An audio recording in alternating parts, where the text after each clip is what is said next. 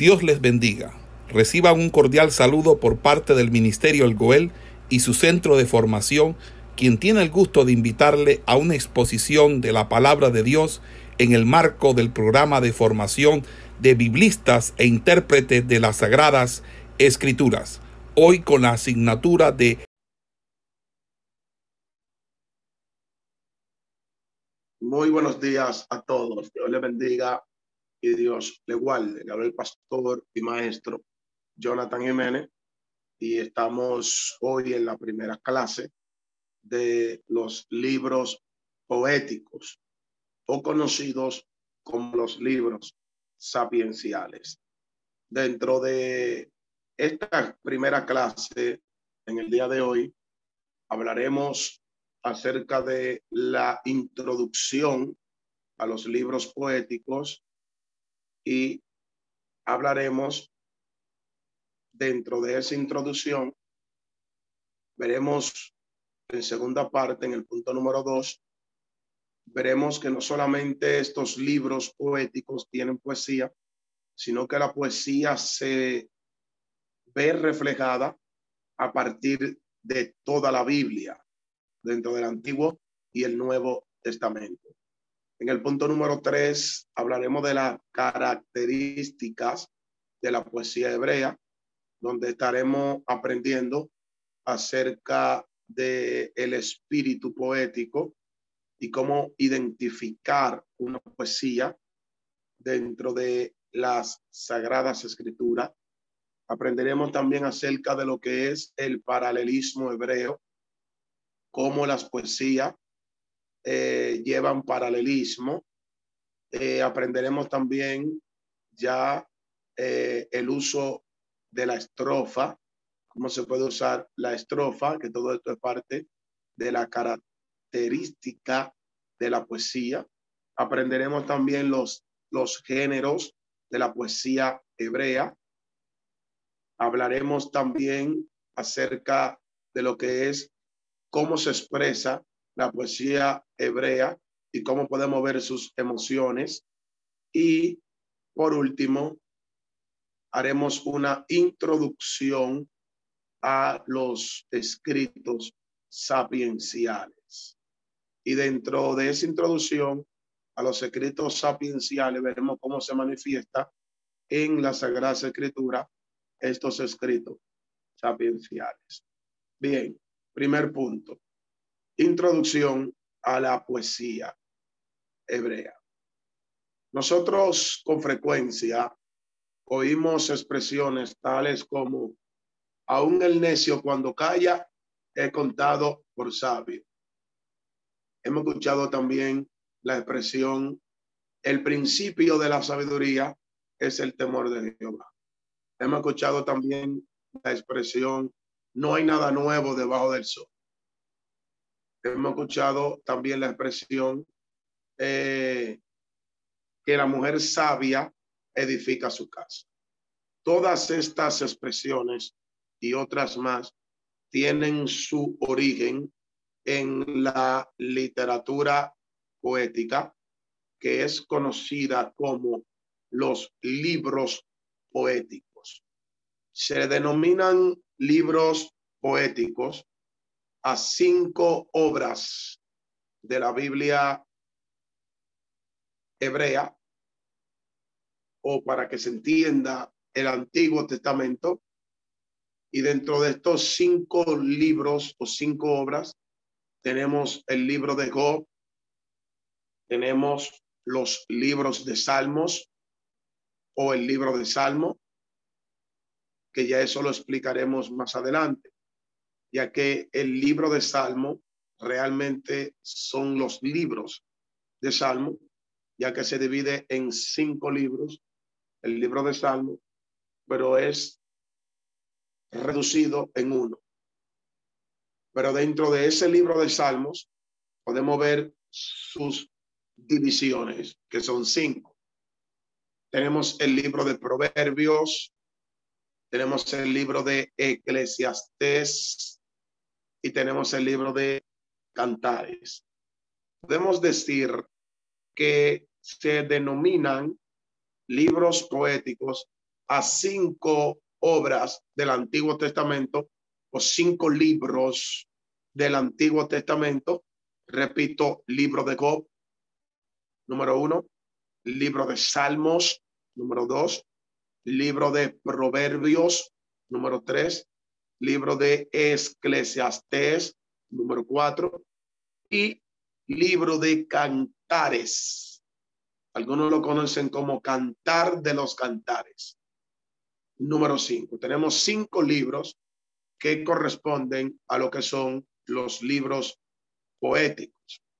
¿Por qué están escritos en forma poética?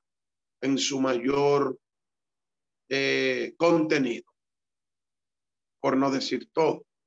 Algunos de estos libros tienen carácter histórico, como por ejemplo el libro de Job, que en su capítulo 1 y su capítulo 2 tiene un carácter histórico, redactando la historia como introducción de cómo se origina el libro de Job. Pero ya luego del capítulo 3 hasta el capítulo 41 es totalmente poemas, es totalmente sabiduría, es totalmente poético. Ya el capítulo 42 del libro de Job es totalmente histórico. Aunque estos libros tengan porciones de historias, en su mayor contenido son poéticos. Por ejemplo, en Salmos, el Salmo 136, a pesar de ser un libro totalmente poético, este capítulo 136 de Salmo revela la jornada del pueblo de Israel cuando salió por el desierto. O sea que en cierto grado Salmo tiene porciones de historias. Eh, ahí tenemos ya lo que es proverbio, eclesiastés y cantares, que son totalmente poéticos. Y se le denominan poéticos porque tienen rima, porque tienen eh, estrofas, porque tienen eh, poemas, poesías, estos libros. Puesto que hay que entender que de estos cinco libros que son poéticos, hay tres de ellos que tienen carácter de sabiduría, que es el libro de Job, el libro de Proverbios y el libro de Eclesiastés. Dentro de los cinco libros poéticos, hay tres que tienen carácter de sabiduría. Repito. Repito. Los libros poéticos son cinco. Tenemos a Job, a Salmos, Proverbios, Eclesiastés y Cantares. Pero dentro de estos cinco libros poéticos hay tres que tienen carácter de sabiduría, que es Job, Proverbios y Eclesiastés. Y a estos tres se le denominan libros sapienciales. Los libros sapienciales se le denominan también libros poéticos pero se le llaman sapienciales a estos tres porque tienen carácter de sabiduría. Hablar de la fecha de estos libros no es posible fijar una fecha exacta a estos libros poéticos, pues algunos de estos libros corresponden a la época del que lo escribió basado en algunos datos históricos. Porque, por ejemplo, sabemos que Salmos, en su mayor parte, fue escrito por David, pero también tenemos salmos de Moisés, salmos de Asaf, que fue un cantor del templo. Y tenemos salmos que aún no se conoce su autor. Por ejemplo, David y Moisés no vivieron el mismo tiempo. David y Moisés no fueron contemporáneos en la historia. Moisés vivió una época y David vivió otra. De modo que los salmos es un compendio de poesías fijadas en estos libros. Por eso no podemos dar una fecha exacta de la redacción de, estos libros, ni tampoco podemos dar a conocer a ciencia cierta la autoría de la gran parte del contenido de estas obras. Por ejemplo, eh, nosotros sabemos que entre los autores de estos libros poéticos encontramos a reyes, hay profetas, encontramos a filósofos, a sabios, eh, tal vez profetas. Ahora, el libro de Job es desconocido su autor. Algunos dicen que fue Moisés. Según el Talmud, enseña que es Moisés. Pero no podemos decir que es Moisés. Otros dicen que fue el mismo Job. Y otros le atribuyen al autor anónimo. Basado a la fecha y la autoría de estos libros, nosotros no podemos fijar ni autor ni tampoco fecha a alguno de los libros. Ahora, sí sabemos que Proverbios fue escrito en su mayor parte por Salomón.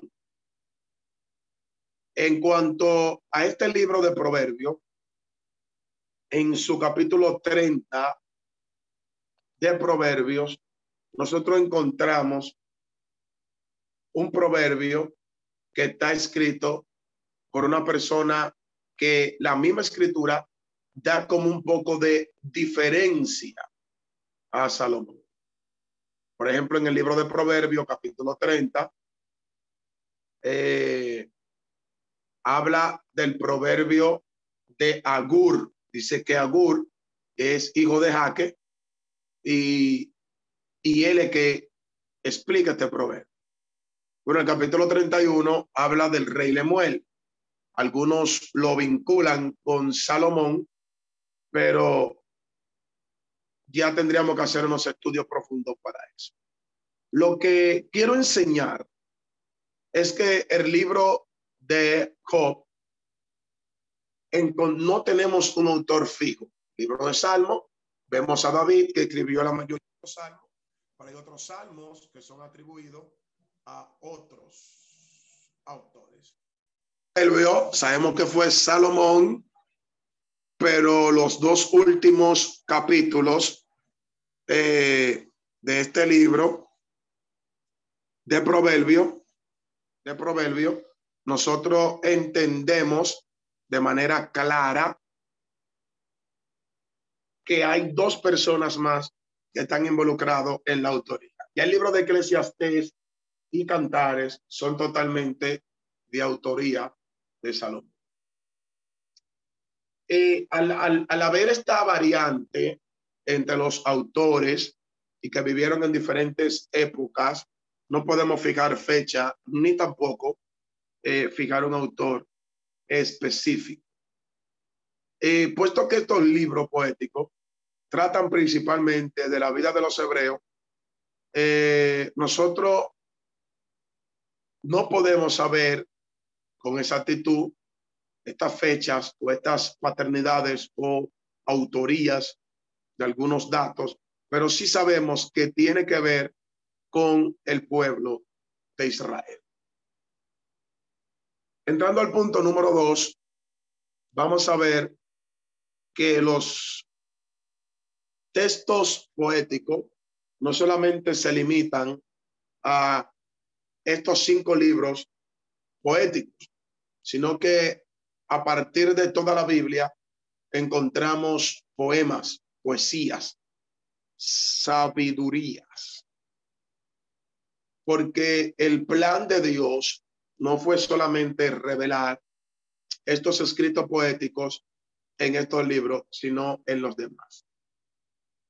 El elemento poético no se limita solamente a estos únicos cinco libros ya mencionado en mi disertación, sino que, que, que en toda la Biblia, desde Génesis hasta Apocalipsis, contiene escrito poético, entiéndase poesías. Y vamos a ver que hay trozos de poesías en el Pentateuco, entiéndase la Torá.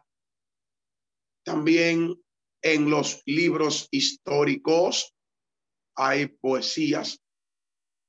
También tenemos en los libros proféticos poesías, en los evangelios, en las cartas de Pablo, en Apocalipsis, en las cartas generales, en toda la Biblia encontramos estos escritos poéticos. Podríamos decir que una tercera parte del Antiguo Testamento consiste en una literatura poética.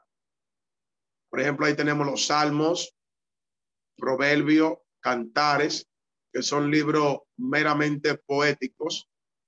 Ahí tenemos lamentaciones de Jeremías, es poético totalmente.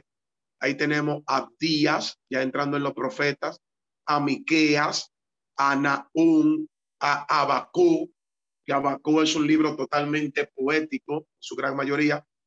Y tenemos a Sofonías, que son libros enteramente poéticos. Luego ya tenemos eh, una gran parte de Job, del profeta Isaías, el profeta Oseas, el profeta Amós, que tienen poesías, y Eclesiastés, que es totalmente poético y tiene grados de sabiduría.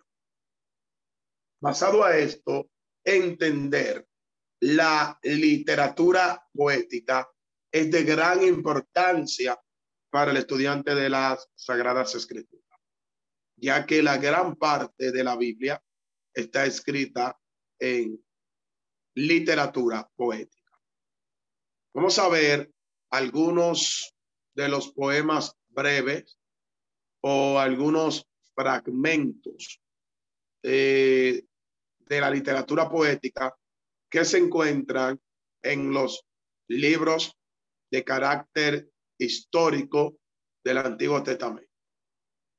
Y en estos libros vamos a, citar algunos, algunos fragmentos de carácter eh, poético, que de paso eh, se lo voy a enviar por sí detallado para que así los alumnos lo copien.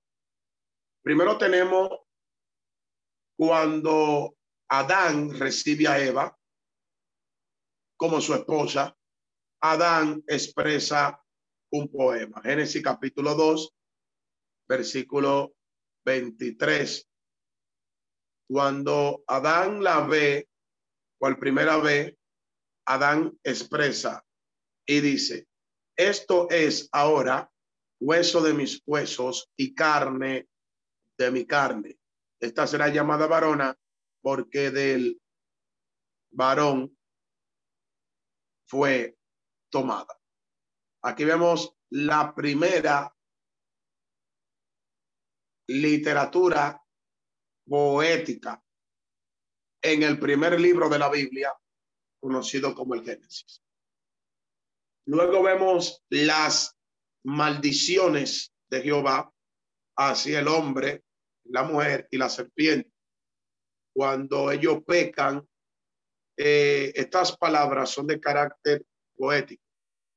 Y eso está en Génesis, su capítulo 3, del versículo 14 hasta el 19. Luego vemos las palabras de la Mec, que se conoce como el encanto de la espada. La Mec, descendiente de Caín, él expresa unas palabras conocido como el encanto de la espada, unas palabras de venganza en el capítulo 4 de Génesis, su versículo 23 y 24. Y estas palabras son palabras de venganza. Dice, y digo la a sus mujeres, Ada y Sila, oí mi voz, mujeres de la Mec, escuchadme dicho, que un varón matare por mi herida y un joven por mi golpe. Y si siete veces será vengado Caín, la me en verdad setenta veces siete lo será. Esto es una literatura poética y la vemos en Génesis. Otra literatura poética eh, en Génesis también eh, la, tenemos las bendiciones y las maldiciones de Noé. Lo tenemos en Génesis capítulo 9 del 25 al 27. Génesis capítulo 9, del 25 al 27. Y esto sucede cuando Can, hijo menor de Noé, descubre su desnudez y al joven divulgar con sus hermanos esta desnudez de su padre.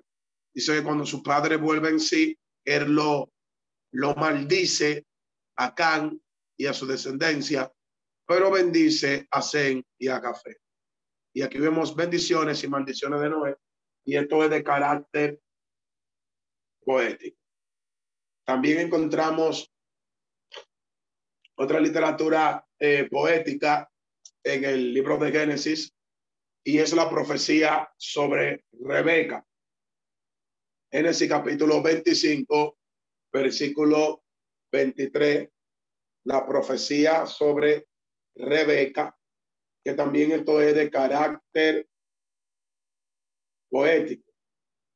Génesis capítulo 25, verso 23. Eso es cuando Rebeca está embarazada, está teniendo dolor en su parto. Eh, vale de una palabra en cuanto a ese a esa batalla que ella lleva en el vientre y Dios le dice, dos naciones hay en tu seno y dos pueblos serán divididos desde tus entrañas. El uno será más fuerte que el otro y el mayor servirá al menor. Pues, amado, vemos aquí eh, como en el libro de Génesis vamos viendo lo que es la literatura poética encontramos la cuando Isaac bendice a Jacob y a Esaú. Génesis capítulo 27, del versículo 27 al 29. Eso es de carácter poético.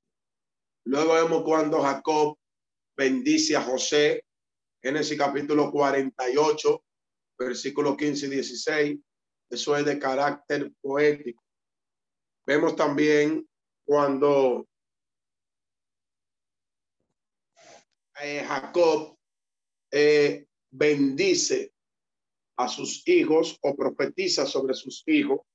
ese capítulo 49, del versículo 2 al, al 27.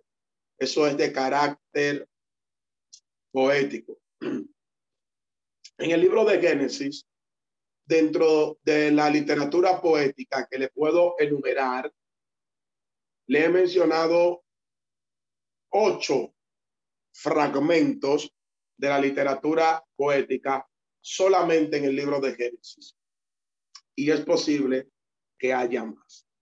Luego en Éxodo encontramos el canto triunfal de Moisés y María cuando salieron del, del, de, la, de la dificultad que se le presentó en el desierto eh, cuando los egipcios venían en contra de ellos, que ellos cruzaron eh, al, el mar rojo, cuando ellos cruzaron el mar rojo, eh, Moisés da un cántico y Moisés comienza a expresar una literatura poética. Eso está en Éxodo capítulo 15, del 1 al 18, y María también.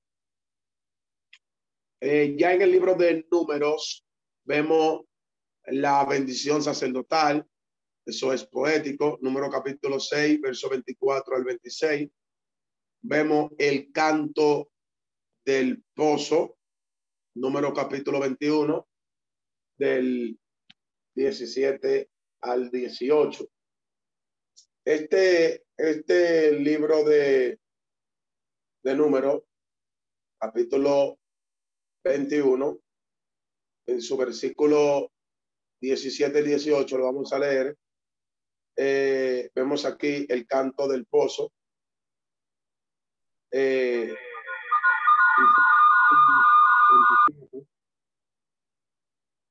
bien, dice el versículo 27. Por tanto, dice los proverbistas, vení a Espón, edifíquese y repárese la ciudad de Segón, porque fuego salió de Esbón y llama de la ciudad de Segón y consumió a Ar de Moab y a los señores de las alturas de Armón, Arnón. Aquí vemos, amado, eh, que cuando Israel salió a pelear contra Sejón, eh, uno de los reyes de esos contornos, junto con Moisés, eh, se creían que eran personas descendientes de los gigantes. Aquí vemos que Dios le entregó la victoria y luego yo dijeron un proverbio. Amén. Entonces, eh, todos estos textos o todas estas literaturas que la vemos a través de, de la Torá, los primeros libros de la Biblia, son de carácter poético, son de carácter poético. ¿Qué otros más tenemos? Tenemos el canto triunfal de los trovadores, número capítulo 21, verso 27 al 30, que también tiene que ver con la, con la guerra que tuvieron con Sehón. Luego tenemos las profecías de Balaán, número capítulo 23, este capítulo 23 de número, son las profecías de Balaán, eso es de carácter poético. Luego vemos en Deuteronomio capítulo 32 el canto final de Moisés. Luego vemos como María bendice a las tribus de Israel, hermana de Moisés. Deuteronomio capítulo 33, eso es de carácter poético. Ya entrando en los libros históricos, vemos el canto de Débora, o ese capítulo 5, el acertijo de Sansón, o ese capítulo 14, el canto de Ana, primera de Samuel capítulo 2, el poema de Samuel, primera de Samuel capítulo 15, versículo 22, donde Samuel da un poema hablando de la sentencia a Saúl y le dice que ciertamente el obedecer es mejor que los muchos sacrificios. Eso se le conoce como el poema de Samuel. Luego vemos cómo Saúl y Jonatán hacen su poema también, segunda de Samuel capítulo 1. Eh, eh, segunda de Samuel capítulo 1, versículo 19, que esto se conoce como una endecha, que David está endechando a Jonatán y también a Saúl. Por cuanto murieron en la batalla. Eso se conoce como una literatura poética. También vemos el poema de Salomón, Primera de Crónicas, capítulo 8. Luego también vemos Primera de Reyes, capítulo 12. Ahí tenemos otro poema. Tenemos la profecía de Isaías, en Segunda de Reyes, capítulo 19. Y aquí ya tiene que ver con el rey Ezequías. Y tenemos el canto de un soldado, Primera de Crónicas, capítulo 12, versículo 18. Vamos a leer ese, Primera de Crónica, capítulo 12, versículo 18. Aquí tenemos el canto de un soldado. Dice aquí el versículo 18. Entonces el Espíritu vino sobre Amasía, jefe de los 30, y dijo, por tanto, oh David, y contigo, oh hijo de Isaí, paz, paz contigo y paz con tus ayudadores, pues también tu Dios te ayuda. Eso fue un, un cántico de un soldado para motivar a David. Eh, estos son algunas numeraciones de, de, los fragmentos que podemos encontrar en todo el Antiguo Testamento de la literatura poética. Existen más fragmentos de la literatura poética dentro del Antiguo Testamento. Pero estos han sido algunos fragmentos que le he citado. Uno de los significados de la palabra griega para poeta es poietis. La palabra poeta viene de la palabra griega poietis, que significa creador o hacedor.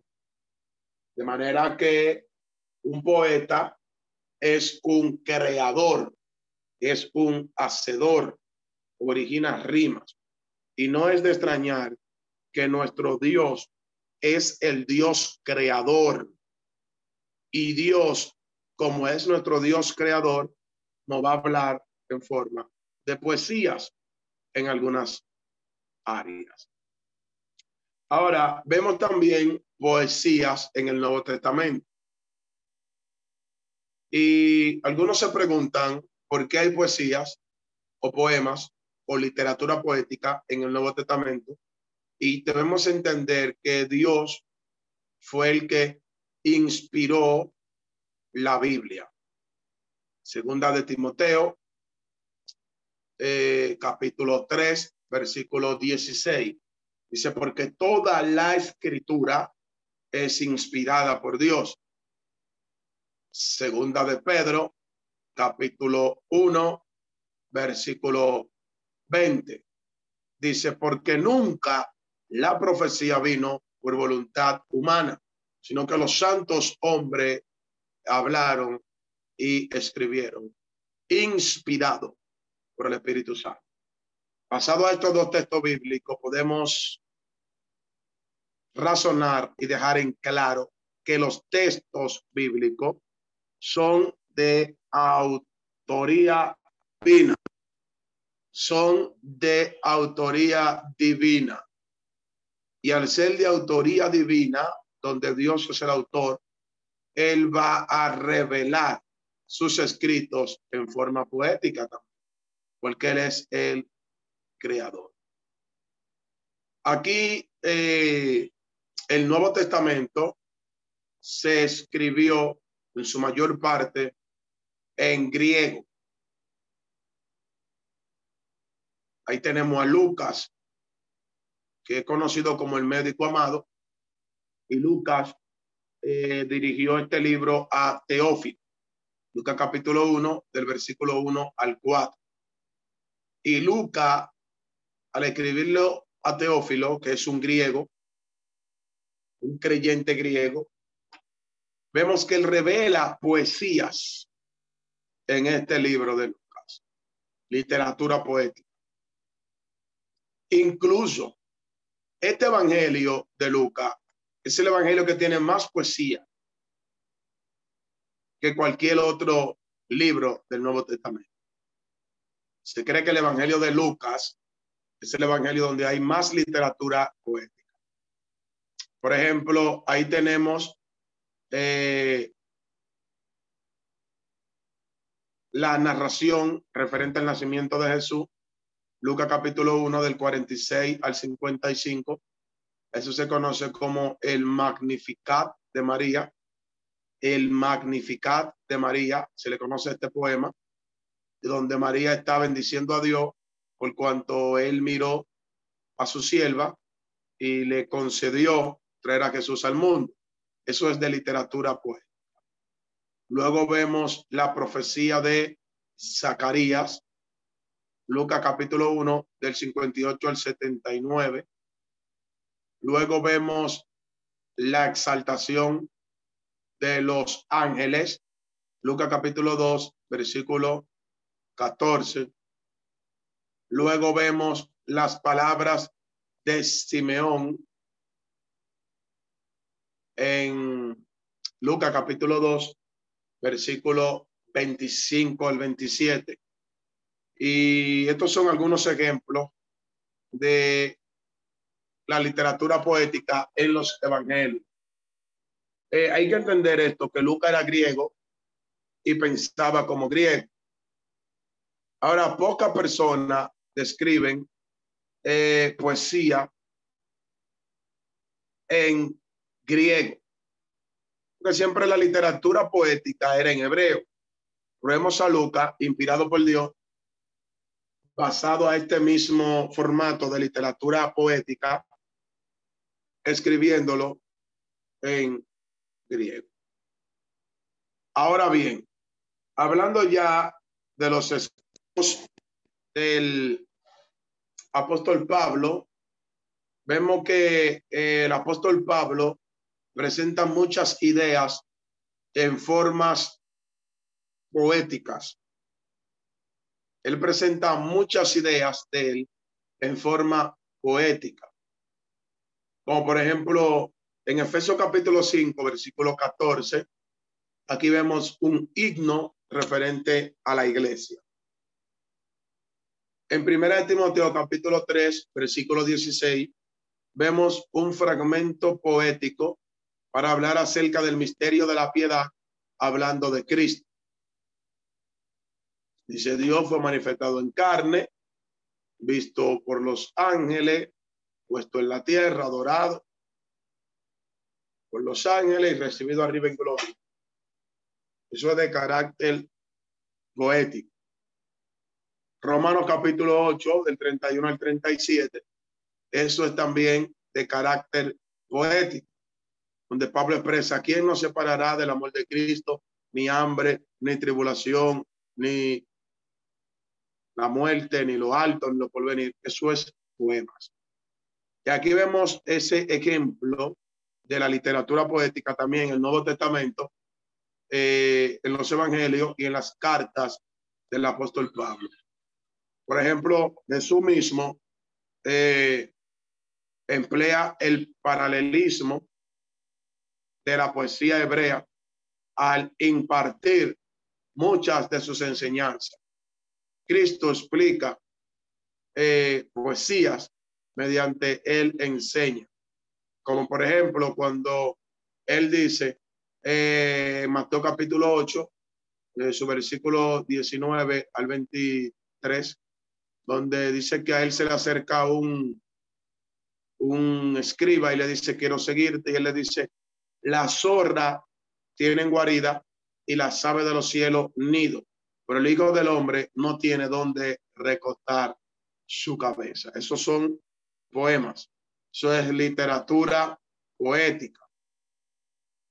Eh, donde también en Mateo capítulo 11, versículo 12, Cristo dice, el reino de los cielos sufre violencia y solamente los violentos lo arrebatan.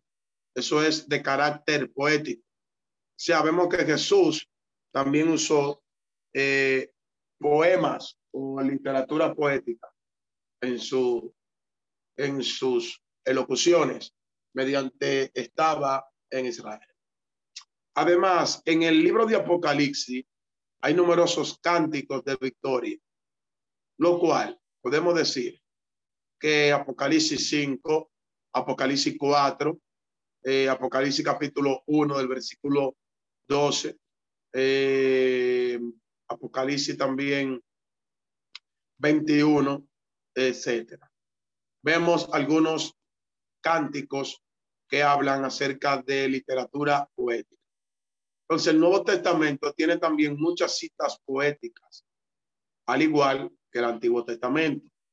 Sin embargo, el pensamiento neotestamentario, entiéndase, del Nuevo Testamento, nos da no nos da una sensación de poesía, sino que el enfoque del Nuevo Testamento es la formación de la iglesia. Entiéndase los evangelios, hablando de Cristo, luego el libro de los Hechos, hablando acerca del inicio de la iglesia, sus orígenes, y luego ya las cartas hablando de su doctrina, su formación, y ya Apocalipsis nos habla del futuro de la iglesia. Eh, el Antiguo Testamento nos habla acerca del pueblo de Israel. El Torá nos habla acerca de su origen y sus leyes. Ya los libros históricos nos hablan acerca de su desarrollo de historicidad en cuanto al pueblo de Israel. Pero en base a todo esto, nosotros podemos ver literatura poética desde el libro de Génesis hasta el libro de Apocalipsis. Toda la Biblia tiene carácter poético. Bien, punto número tres, característica de la poesía hebrea. Vamos a ver ahora las características de la poesía hebrea. Nosotros, eh, que somos occidentales, consideramos que los principales rasgos de la poesía para nosotros son el, la, la rima, que es el ritmo, y, y la métrica. La rima y la métrica son las características que, que nos identifican una poesía. Cuando hablamos de rima, hablamos de ritmo fonético.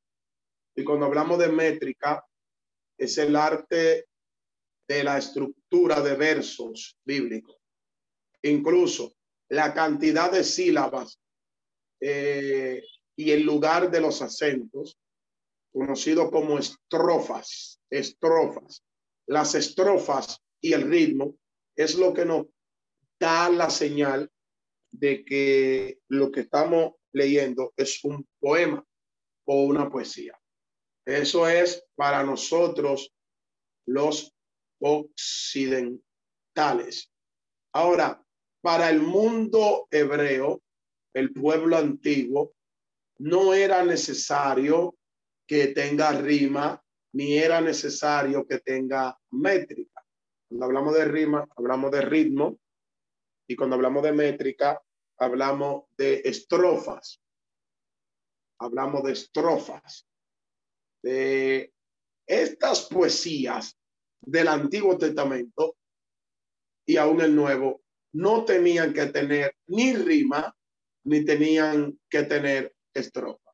Por ejemplo, Proverbio 14, 12 dice, hay camino que al hombre le parece derecho, pero su fin es camino de muerte. Eso suena como poema, pero no tiene rima. Eso no rima por ningún lado, pero es un poema. Por ejemplo, tenemos Proverbio capítulo 1, versículo 7, que dice, el principio de la sabiduría es el temor a Jehová. Los insensatos desprecian la sabiduría y la enseñanza. Sabemos que eso es un, un, una poesía, un poema, pero no tiene rima. Ahora, ¿qué es una poesía con rima? Eh, una poesía con rima, eh, por ejemplo, un por ejemplo, eh, la emoción se parece a la manifestación de la unción. ¿Ve? Eso es un poema conforme a nuestro tiempo modernos. Usé la expresión eh, emoción, emoción, unción, eh, que se parecen.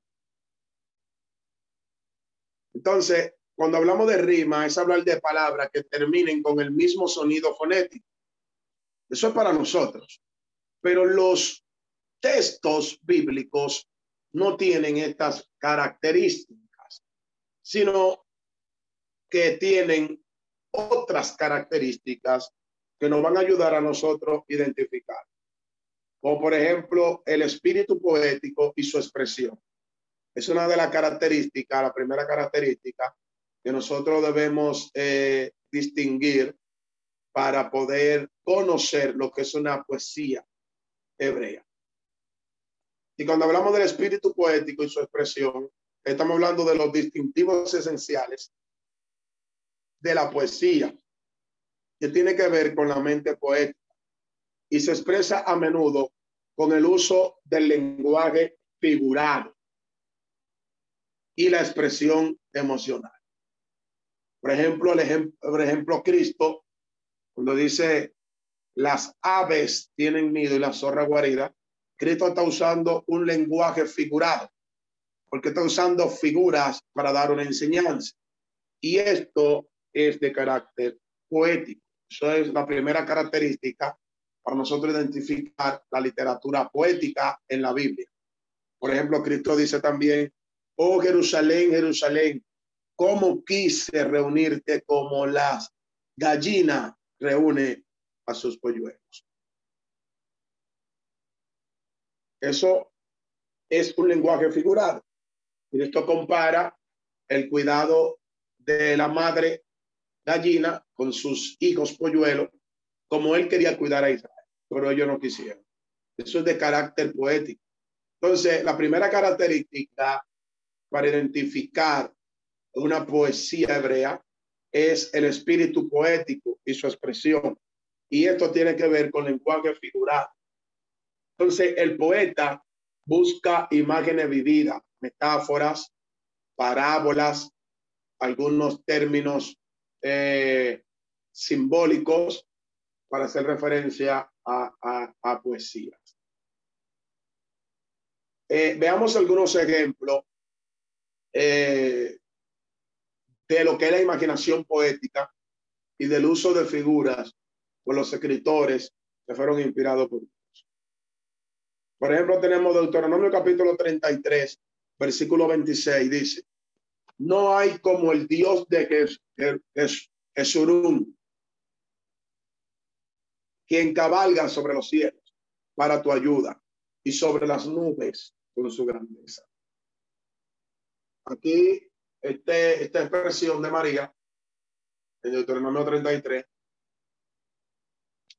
Eh, aquí vemos un lenguaje figurado. Dice que Dios cabalga sobre el cielo y sobre las nubes cabalga con su grandeza. Para hacer referencia de que Dios está en el cielo. Otro ejemplo lo tenemos en Job, capítulo 14, versículo 1 y versículo 2. Dice, el hombre nacido de mujer, corto de día, y hastiado de sinsabores. Sale como una flor y es cortado, y huye como la sombra y no permanece. Aquí en Job vemos un poema para hablar de lo que es la muerte del hombre y la corta vida. Dice que sale como la flor y después cortado, y sale como la sombra y después no permanece. Esto mismo lo usa Santiago en su capítulo 4, versículo 11 en adelante, Santiago dice, ¿qué es la vida? Dice Santiago, la vida es como una neblina que aparece por un poco de tiempo y luego se desvanece y no se vuelve. Esas son literaturas poéticas. Entonces, el pensamiento poético es interesante. Eh, nosotros debemos entender que el hombre tiene deseo de conocer a Dios, ¿verdad? Pero el poeta exclama, ¿cómo el hombre puede conocer a Dios y la necesidad de que el hombre tiene para conocer a Dios? Lo expresa David en el Salmo 42, uno dice, como el siervo brama por las corrientes de las aguas, así clama por ti, oh Dios, el alma mía. O sea, el poeta dice que la necesidad que tiene el hombre de conocer a Dios es como la necesidad que tiene un siervo de bramar por la corriente de las aguas.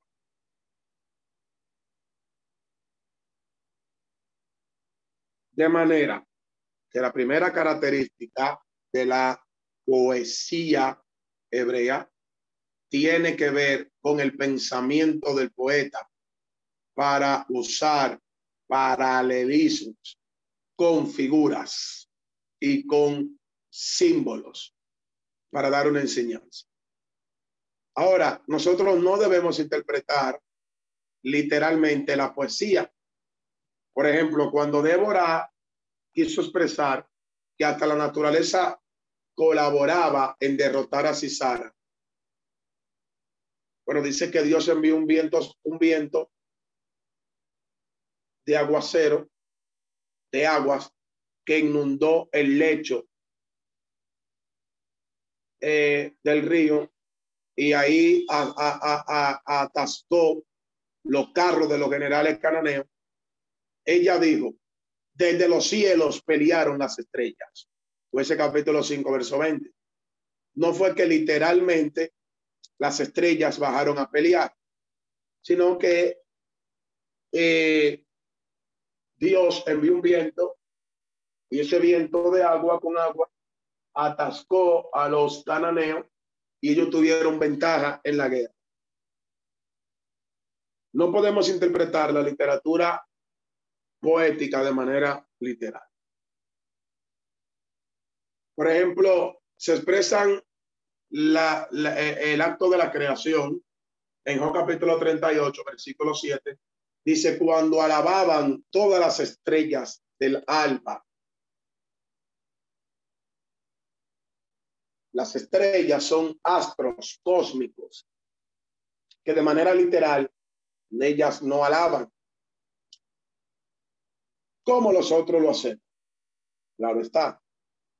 Porque nosotros somos seres humanos. Las estrellas son astros cósmicos que están en el cielo para alumbrar.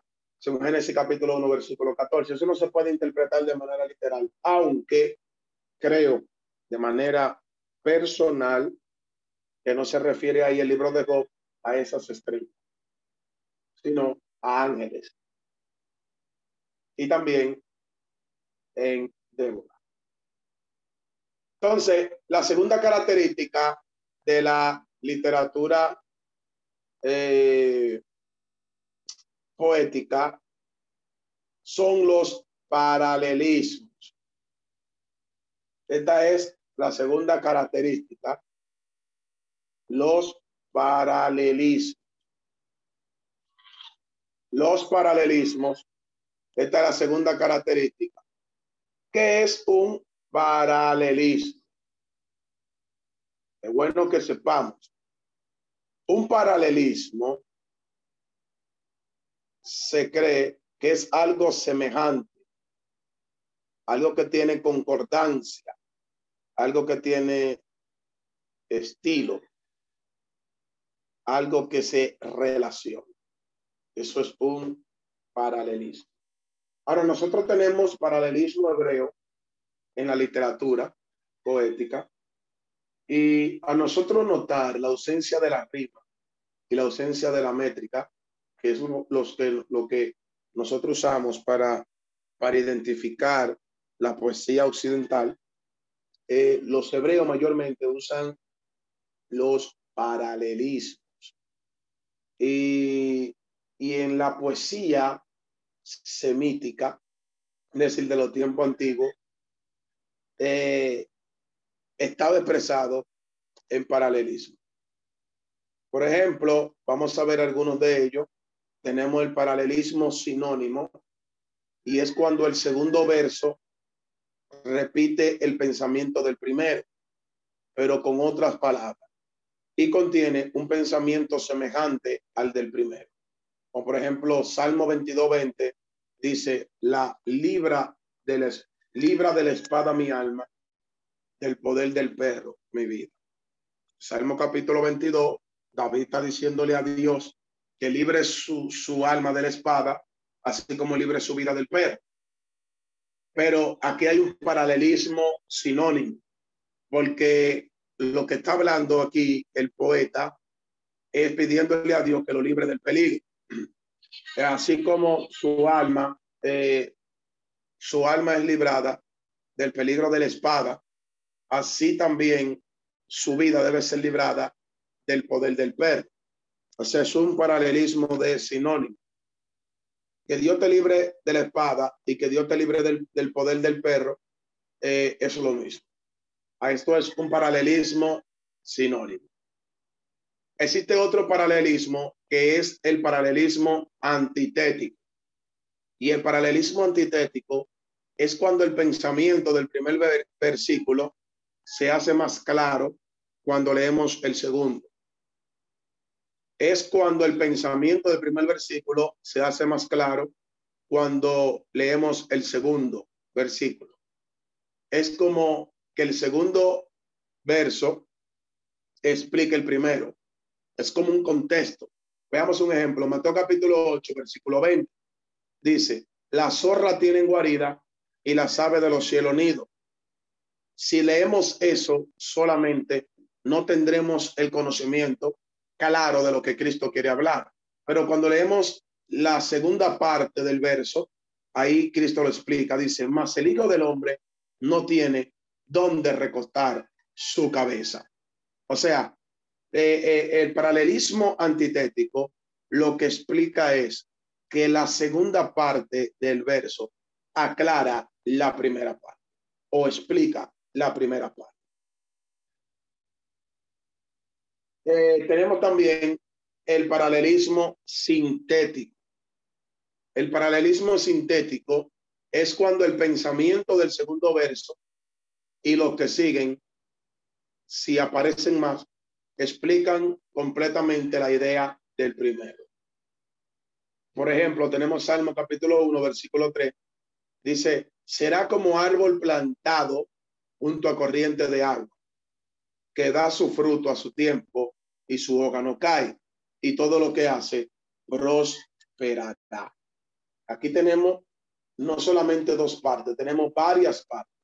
Dice que el versículo 2 de Salmo dice, eh, bienaventurado el uno, bienaventurado el varón que no anduvo en camino de malos, eh, ni en consejo de, de, eh, de, malos, ni en camino de pecadores se ha sentado, ni en silla de carnecedores se ha sentado, sino que la ley de Jehová está su delicia, dice el texto, y en su ley medita de día y de noche. Ahora dice el 3, será como árbol plantado. ¿Quién será como árbol plantado? El que medita en la ley de Dios.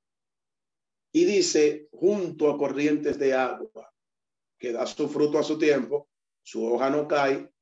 Ahora, lo último explica todo, dice, y todo lo que hace prosperará. La, eh, el paralelismo sintético y el paralelismo antitético son parecidos. Lo que lo diferencia es que el paralelismo antitético, el pensamiento del primer verso lo explica el segundo verso. Ahora, el paralelismo sintético es el pensamiento del, primer, del, del, eh, del primer verso lo explican todos los versos que siguen. Todos. Es como una, una cadena de explicación. Ahí es que está la diferencia.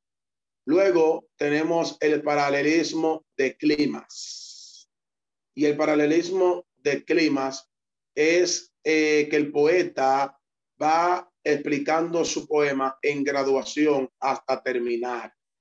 Por ejemplo, tenemos en Salmo capítulo 121, versículos 3 y 4, dice, no dará tu pie al resbaladero, ni se dormirá el que te guarda. He aquí, no se adormecerá, ni dormirá el que guarda a Israel. Ve, entonces el paralelismo de climas es el que, es el que aquel que el pensamiento poético va en graduación hasta el final. O sea que todos los versos que hablan de esta literatura poética van hablando de lo mismo y van exaltando lo mismo. Voy a repetir el ejemplo. Salmo 121, verso 3 dice, no dará tu pie al resbaladero, ni se dormirá el que te guarda. Ya todo lo que viene ahí es para resaltar eso mismo. Dice, he aquí, no se adormecerá ni dormirá el que guarda a Israel. Y luego dice, Jehová es tu guardador, Jehová es tu sombra de día, tus. Tu guardador de noche. Eh, entonces, eh, aquí vemos, amado, cómo eh, el paralelismo de climas eh, es desarrollado. Luego tenemos el paralelismo emblemático. Y este paralelismo tiene un, un estilo peculiar porque la primera parte expresa el pensamiento en forma figurada, mientras lo que sigue lo hace de forma literal. Por ejemplo, tenemos Salmo 103, versículo 13, dice, como el Padre se compadece de sus hijos, así se Jehová lo que le Entonces, el paralelismo emblemático, eh, vuelvo y repito, es el cual la primera parte es de forma figurada y la segunda parte ya viene de forma literal. Bien, por ejemplo, lo voy a repetir de nuevo, Salmo 103, verso 13 dice, como el Padre se compadece de sus hijos, eso es lo figurado, luego dice, así se compadece Jehová de lo que le temen. Luego tenemos el paralelismo introvertido, el paralelismo introvertido. Y es la clase de paralelismo en que la cuarta línea corresponde a la primera y la segunda línea corresponde a la tercera.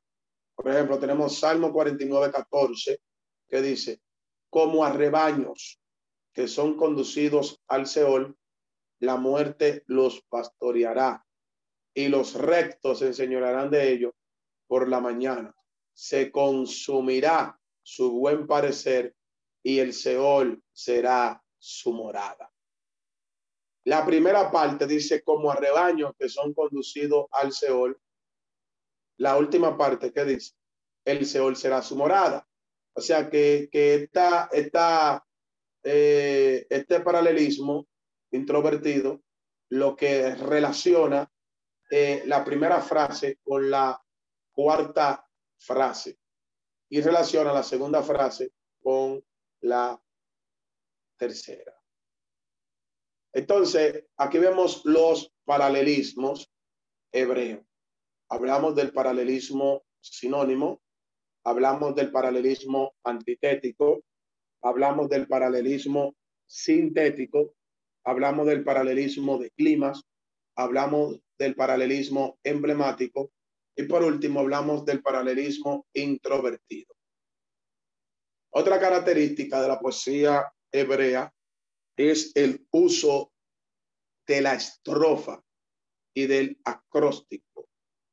El uso de la estrofa y del acróstico. Eh, ¿Qué es un acróstico? Déjenme darle esa definición eh, para que tengamos un conocimiento completo. Acróstico la palabra acróstico eh, es lo que se dice de los versos cuyas letras iniciales componen una o más palabras. Eso es un acróstico. Que las letras iniciales conforman una o más palabras. Por ejemplo, Jesús, la J, podemos decir Jehová, la E, podemos decir eterno, la S podemos decir salvación, la U podemos decir único y la otra S podemos decir santidad. Eso es un acróstico. Ahora, la estrofa es la, son las partes del poema. Ahora, las estrofas y, los, y, eh, y el acróstico es parte de la característica de la poesía hebrea. Por ejemplo, la estrofa no es esencial en la poesía hebrea, pero sin embargo se usa en Salmo 42 y en Salmo 43, eh, los cuales forman un poema dividido en tres partes, eh, pero que, que los versos se repiten constantemente.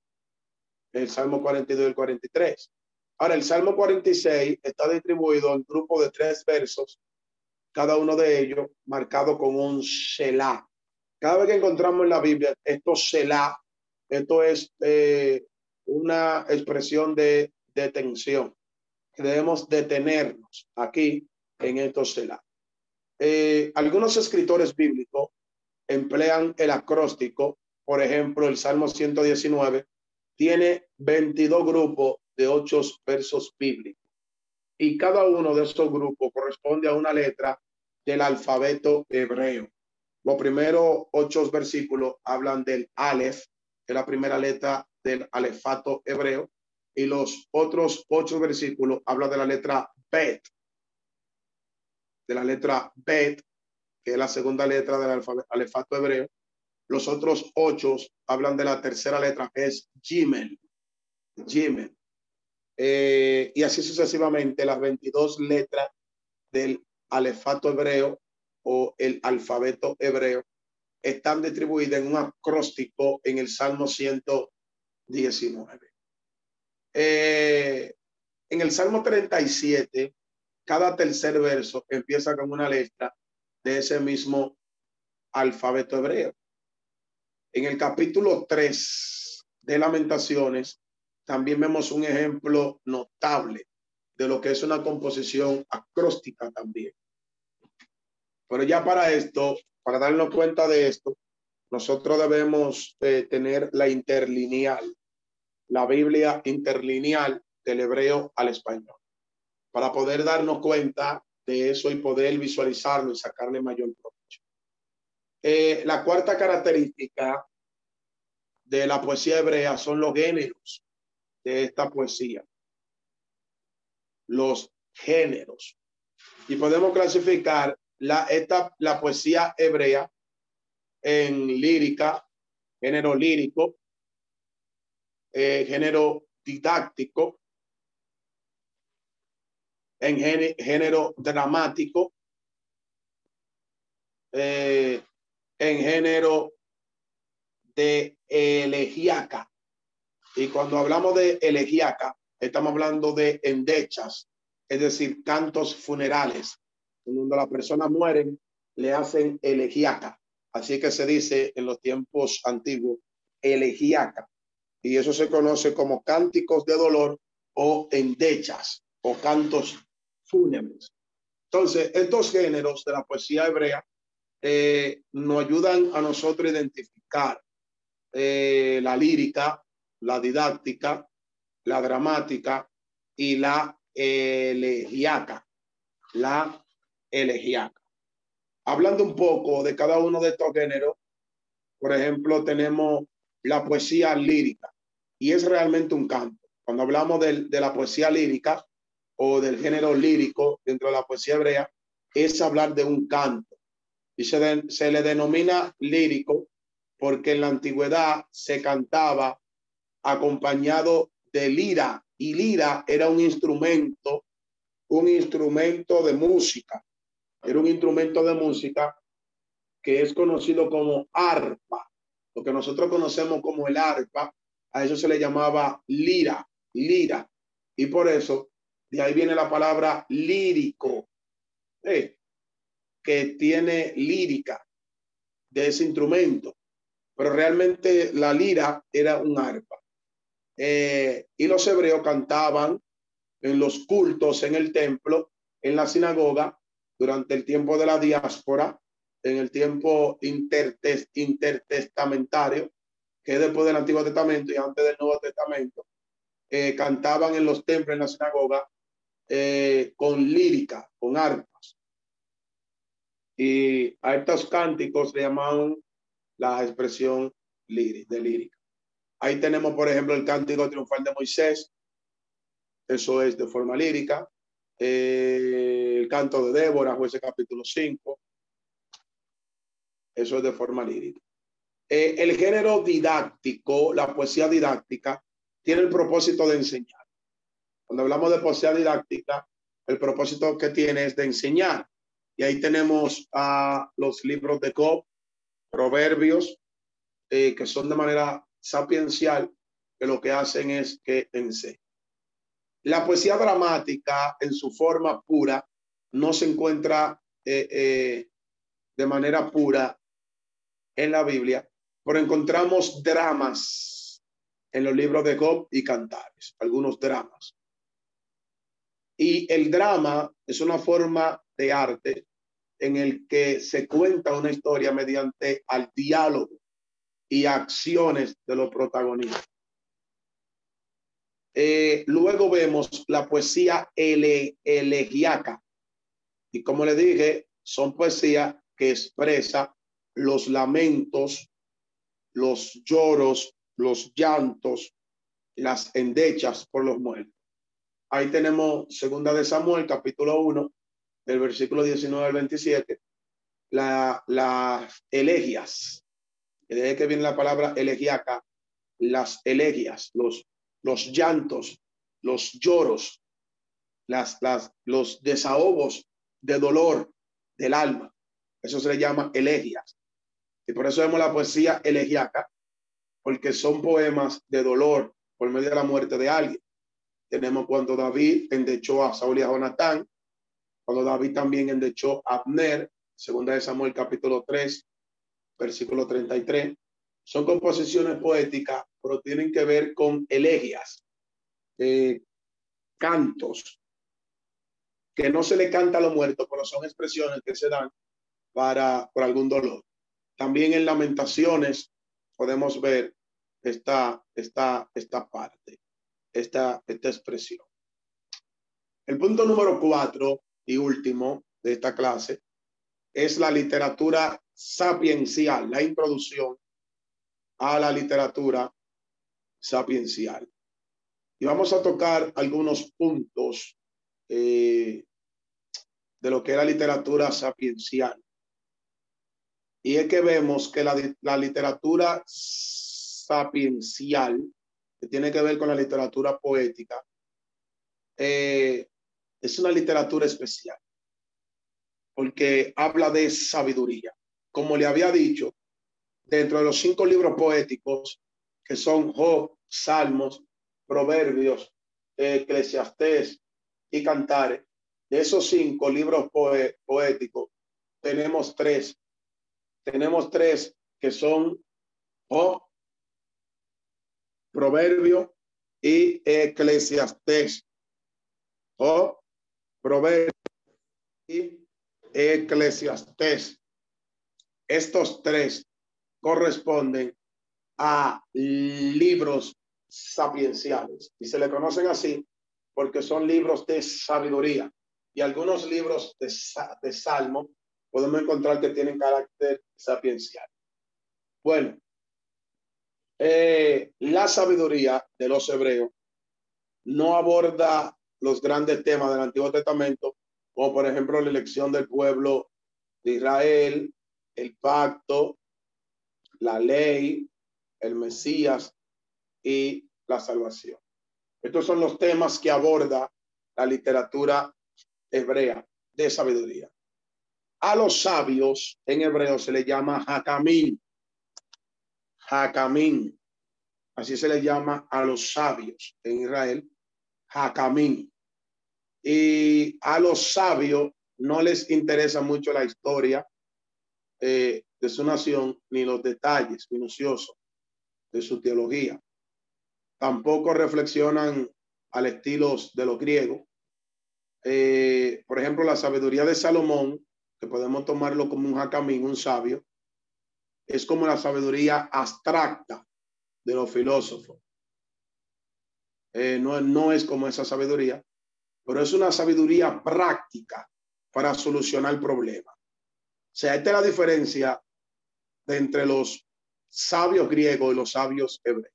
Los sabios griegos hablaban de una sabiduría abstracta, los planetas, eh, pensamientos eh, solemnes, pero la sabiduría hebrea tenía que ver con conductas prácticas para solucionar problemas en el diario vivir y guiar a los seres humanos.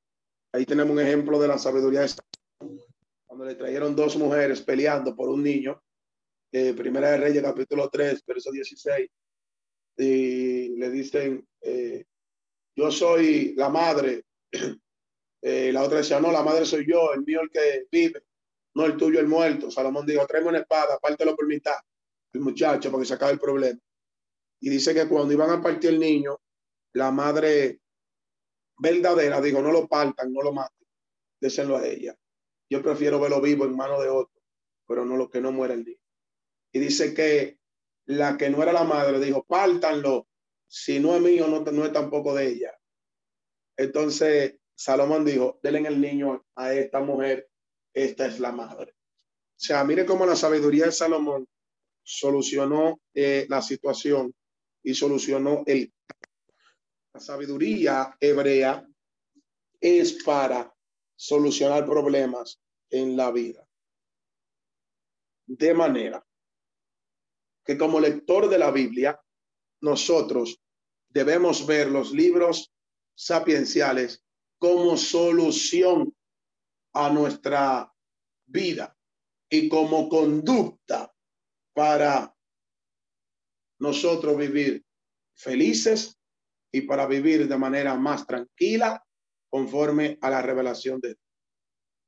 Eh, la sabiduría israelita tiene un significado muy intenso. Se le llama Hokmah. La Hokmah o el Hokmah es la sabiduría. La palabra sabiduría viene de la palabra hebrea Hokmah. Hokmah. Y de ahí viene la palabra Hakamim, que significa sabios. Y Hokmah significa actitud en artes y sagacidad en algunos casos o habilidad en asuntos seculares. Ahí tenemos personas eh, que hablan de la Hokmah o capítulo 12, versículo 2, eh, habla de la sabiduría en los negocios. Eh, Ezequiel capítulo 27, versículo 8 y 9, habla de la sabiduría en cuanto a la habilidad a los asuntos seculares. En Primera de Reyes, capítulo 3, versículo 28, habla de la sabiduría en modo de prudencia para gobernar. Es decir, que la sabiduría es importante para los seres humanos. Eh, las formas literarias de lo que es el pensamiento sabio, eh, tenemos que la sabiduría hebrea viene de la palabra proverbio o se expresa en proverbios. Y eso es lo que se conoce como mashal, que un mashal es un dicho popular o un proverbio o una parábola. En hebreo es mashal. Ahora, eh, esta forma literaria toma también la forma de acertijo o enigma. Y tenemos algunos ejemplos conocidos, como por ejemplo el enigma de Sansón, o ese capítulo 14. Tenemos también la fábula de Jotán, o ese capítulo 9. Y Joás, segunda de Reyes, capítulo 14. Tenemos la parábola de del profeta Natán, segunda de Samuel capítulo 12, que fue cuando David pecó. Tenemos también la parábola de la mujer de Tecoa, segunda de Samuel capítulo 14, esta mujer que fue seducida por el general Joá para hacer que el corazón de David se ablande. Entonces, la parábola viene de la palabra griega parabolé, que también significa mashal y son proverbios, son enigmas, son acertijos. Y dentro de las enseñanzas de Jesús, nosotros vemos lo que es esta práctica, porque Jesús eh, hizo parábola para enseñar. Otra clase de la literatura sapiencial de Israel profundiza en los problemas eh, del padecimiento. Por ejemplo, Job, padeció y estos problemas trajo un diálogo entre Job y sus amigos y, y, aquí vemos cómo este diálogo es expresado en forma de poesía. Entonces, amado, la literatura poética eh, se expresa de esa, de esa manera. Eh, una referencia a la sabiduría aparece en la historia de los hebreos. Por ejemplo, la sabiduría del joven José en el libro de Génesis, que sobrepasó la sabiduría de todos los sabios que estaban en Egipto, como José le identificó el sueño a, a Salomón y Salomón dice, Dios ha hecho saber todo esto y no hay sabio como tú. En ese capítulo 41, verso 40. Vemos también los artesanos que construyeron el tabernáculo, conocido como Besalel y Oliá. Éxodo capítulo 31. Dice que Dios le dio a ellos sabiduría para inventar diseños y construir el templo. Y el Espíritu de Dios estaba sobre ellos en sabiduría, en ciencia, en inteligencia. Vemos también a Sansón, pues 14, como Sansón ilustra esta eh, sabiduría. Hablar de la historia de los sabios de Israel nos trae eh, a remontarnos sobre Daniel, que Daniel también fue sabio y le reveló el sueño a Nabucodonosor por encima de todos los sabios que existían en esa época o que existían en ese tiempo. Eh, vamos a ver algunas características, algunas características destacadas de los sabios. Y en esta característica vamos a señalar eh, algunas de ellas. Número uno, la podemos decir que la característica, una de las características es que es universal, la universal. Y esta característica universal se dirige a todos los hombres en general, sin limitaciones étnicas de religión o ciudad, sino que este tipo de palabras sabias eh, que son universales se dirigen a todos los hombres, incluyendo los israelitas como los, por ejemplo, se atribuye el Salmo 31 al rey de Moed, eh, un monarca que se cree que no era israelita.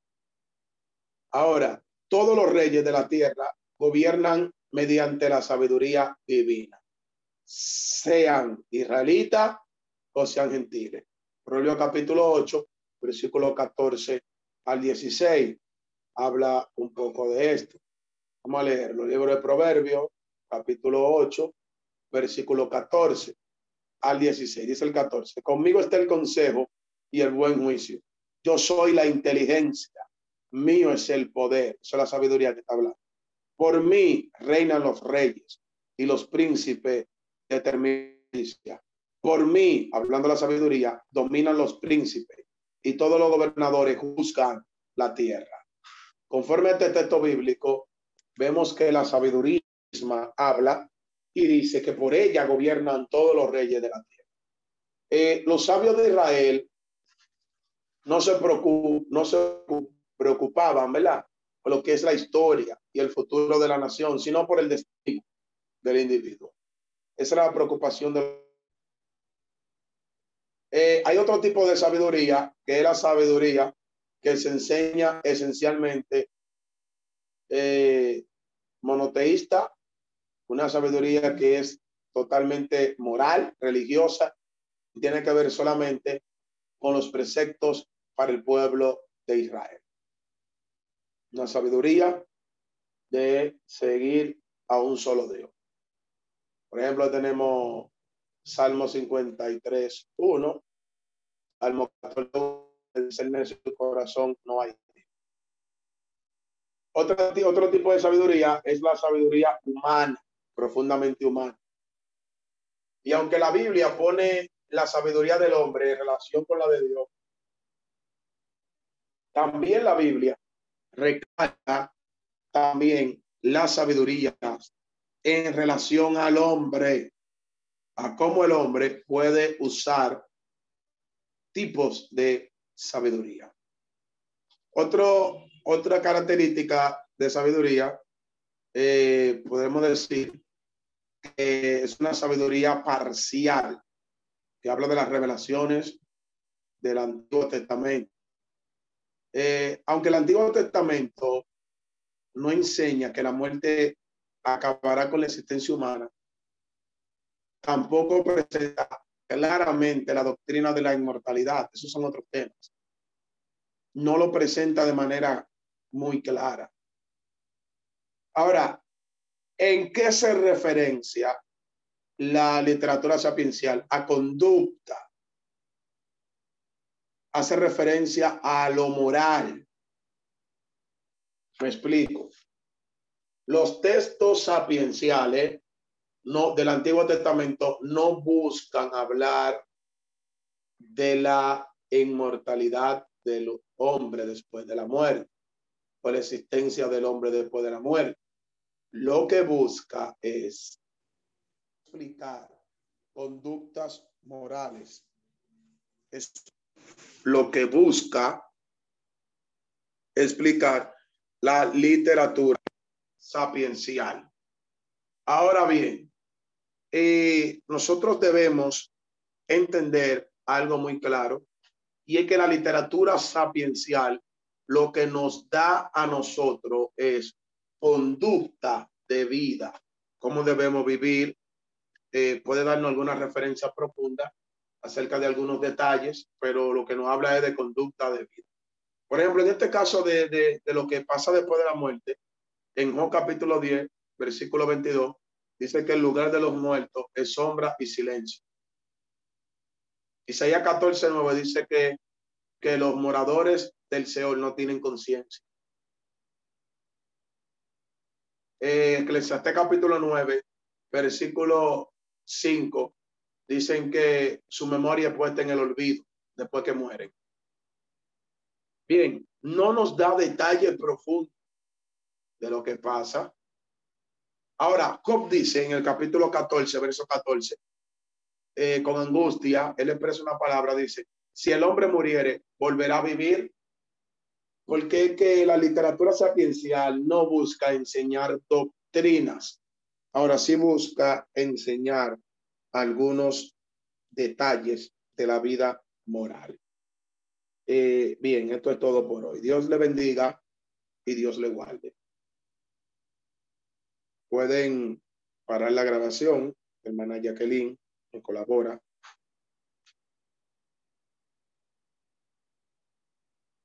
Eh, amén, mi hermana Jacqueline, se está por ahí, puede parar la grabación.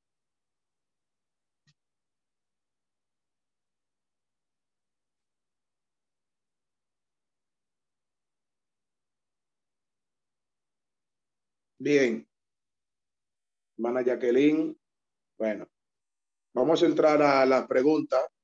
Quería parar la grabación, pero al parecer no, no sé si la hermana Jacqueline estará disponible. Eh, vamos entonces a la pregunta, aunque se está grabando todavía, no importa. Si hay alguien que tiene alguna pregunta o quiere participar, hacer un comentario, eh, puede levantar la mano y en ese mismo orden vamos dando parte. Vamos a hacerlo en 10 minutos. Amén. Solamente 10 minutos de preguntas o comentarios. Bien, levantando la mano, ¿alguien tiene alguna pregunta? Eh, Dios le bendiga, pastor. Bendiciones. Dios te bendiga. Amén. Pastor, este, eh, quisiera preguntar, cuando se tratan los, eh, eh los poéticos, eh, de eh, los hechos poéticos que se encuentran en la Biblia, que usted no, nos puede enseñar el día de hoy, podemos decir que lo, eh, lo poético surge por, surgen por momentos o, o, o, hechos que se dieron en, la, en, el acontecimiento, los hechos poéticos. Cuando, por ejemplo, eh, tocaba el caso de Gedeón, dice que puso, eh, puso o también cuando eh, muchos hechos de la Biblia que tra trataba lo poético se daban a hechos y circunstancias que acontecieron y que también expresaron su, su voz. Amén, pastor. Bien, la pregunta sería que, a ver si pude entender, la pregunta sería que si los hechos poéticos surgieron por circunstancia, eh, no sé si sería esa la pregunta. O sería sí, que por, circunstancias o hechos, amén, pastor, surgieron por circunstancias o hechos o acontecimientos que en ese momento acontecieron. Bien. Eh, los textos poéticos se puede dar eventualidades de circunstancia y también se pueden dar por costumbres de ellos. Por ejemplo, es normal en Israel que se hagan líricas, se hagan cánticos. Era costumbre de los hebreos cuando tenían victoria cantar. Ya eso hacía una literatura poética. Cuando moría alguien querido, se levantaban elogias, que he conocido como las eh, poesías elogíacas, que he conocido como las endechas o los lamentos que se hacen por, por, por el dolor. Cuando alguien perdía a un familiar, levantaban endechas y a eso se le conoce como una poesía o una literatura poética. Ahora, sí podríamos decir que los textos poéticos vienen por circunstancia, pero hay otros que no. Hay otros que no vienen por circunstancia. Por ejemplo, el caso de Adán, cuando Dios le trae a Eva, la circunstancia fue que le trajo la mujer y al él ve la mujer, él expresa la palabra poética. En el caso de, de Moisés, cuando Dios le entrega la victoria, que cruzan el mar, eh, aquí vemos como él hace un canto, hace un cántico. Entonces podemos ver aquí una circunstancia que llevó a Moisés a hacer este, este cántico poético. Pero hay otros textos poéticos que no son por circunstancias, sino que vienen por inspiración divina, vienen por creación. Eh, la palabra poeta viene de la palabra poetis, que significa hacedor o creador. El poeta también crea, origina. Por ejemplo, eh, algunos de estos textos poéticos vinieron por circunstancia, pero otros vinieron por inspiración, donde ellos crearon esos, esos dichos y los escribieron por inspiración divina. ¿Entendió eso, hermano Pedro? Dígame si entendió. Amén, pastor. Amén, pastor. Muy amable, gracias. Perfecto. Amén. Eh, ¿Alguien más tiene alguna otra pregunta o quiere comentar sobre, lo, sobre la clase?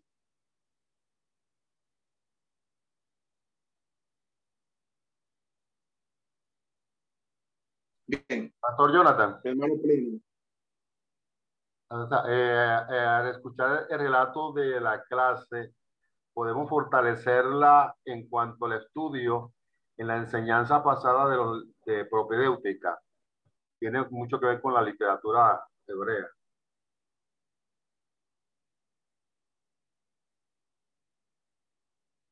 Sí, en, en la asignatura de propedéutica hay una parte que se habla de la literatura poética, hablando eh, o señalando prácticamente algunos datos que yo le he dado de lo que es la literatura sapiencial. Y sí, esto se puede fortalecer con lo que es esa materia de propedéutica, perfectamente. ¿Alguien más quiere comentar algo o decir algo? No hacer una pregunta, nos quedan cinco minutos. Amén, Amén, pastor, que bueno, gracias a esta explicación donde se nos está enseñando acerca de la poesía hebrea, uno entiende el por qué no en su composición no es de pronto a lo que uno está acostumbrado, porque yo sí cuando de pronto había estos libros poéticos, había muchas partes donde yo siento parece una poesía, pero habían otras donde decía esto no parece una poesía y porque es poético. Y eso es bueno tenerlo claro. Así es, perfectamente. Nosotros debemos eh, entender que la poesía eh, la poesía hebrea no se compone como la poesía en nuestros días, que tiene rima, que tiene eh, ritmo, que tiene estrofa, sino que se compone de manera diferente. Así es, Dios bendiga a la hermana Claudia. ¿Alguien más quiere decir algo, argumentar algo o hacer preguntas? Puede levantar la mano.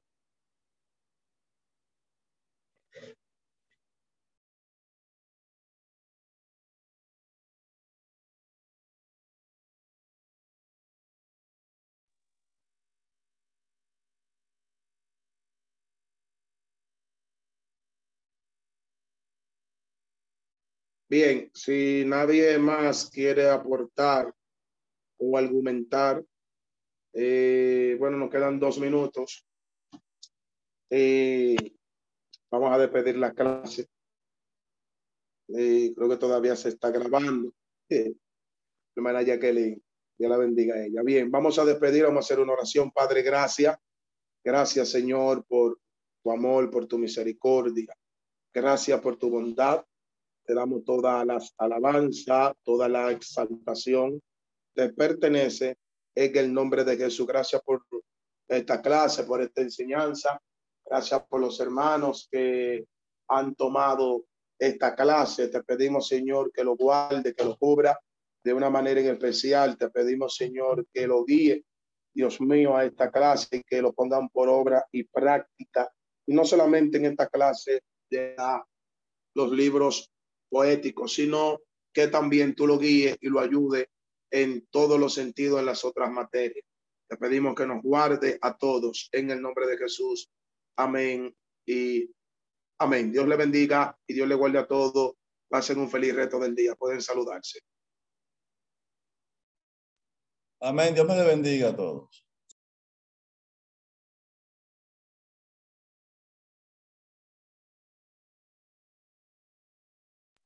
Amén, pastor, bendiciones. Dios les guarde a todos los compañeros.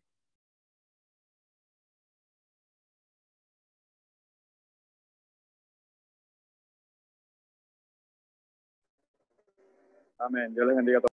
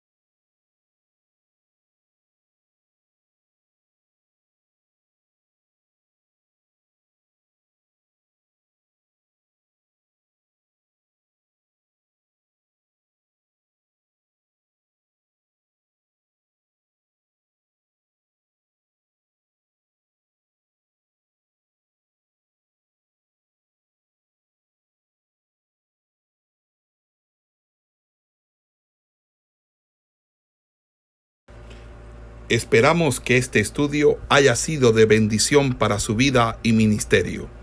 A Dios sea la gloria. Este es el Ministerio El Goel, vidas transformadas para cumplir el propósito de Dios.